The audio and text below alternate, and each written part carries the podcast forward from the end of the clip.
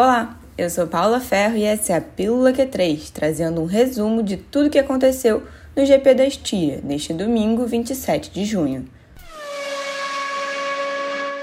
Max Verstappen foi o grande campeão deste fim de semana na casa da Red Bull. O holandês liderou a prova do início ao fim e agora tem 18 pontos de vantagem para o segundo colocado, Lewis Hamilton.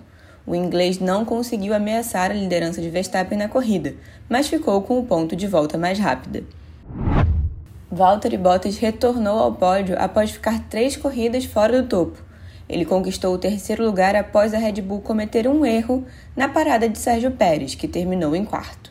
Completam o top 10 Lando Norris, que saiu da terceira posição, Carlos Sainz, Charles Leclerc, Lance Stroll, Fernando Alonso e Yuki Tsunoda.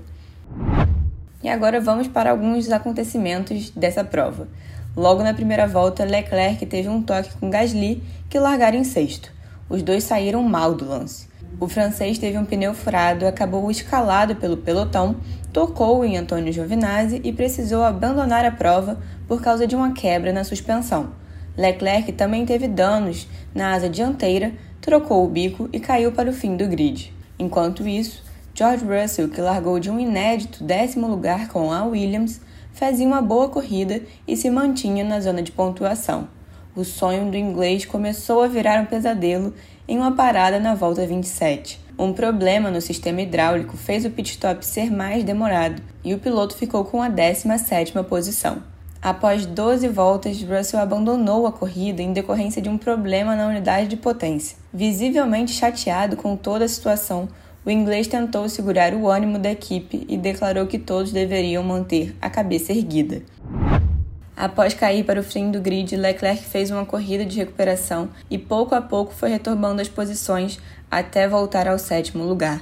O monegasco foi eleito piloto do dia na votação da Fórmula 1. Carlos Sainz, seu companheiro, que também não teve um bom sábado e partiu da 12ª colocação, também conseguiu se restabelecer no domingo, fez um ótimo primeiro instint e assegurou a sexta colocação. Já no pelotão da frente, enquanto Verstappen abria vantagem, Hamilton não conseguiu diminuir a distância para o holandês e fez um segundo pit stop para conseguir a volta mais rápida da corrida, e assim o fez. A Red Bull tentara fazer o mesmo com Sérgio Pérez algumas voltas antes, mas o inglês da Mercedes levou a melhor.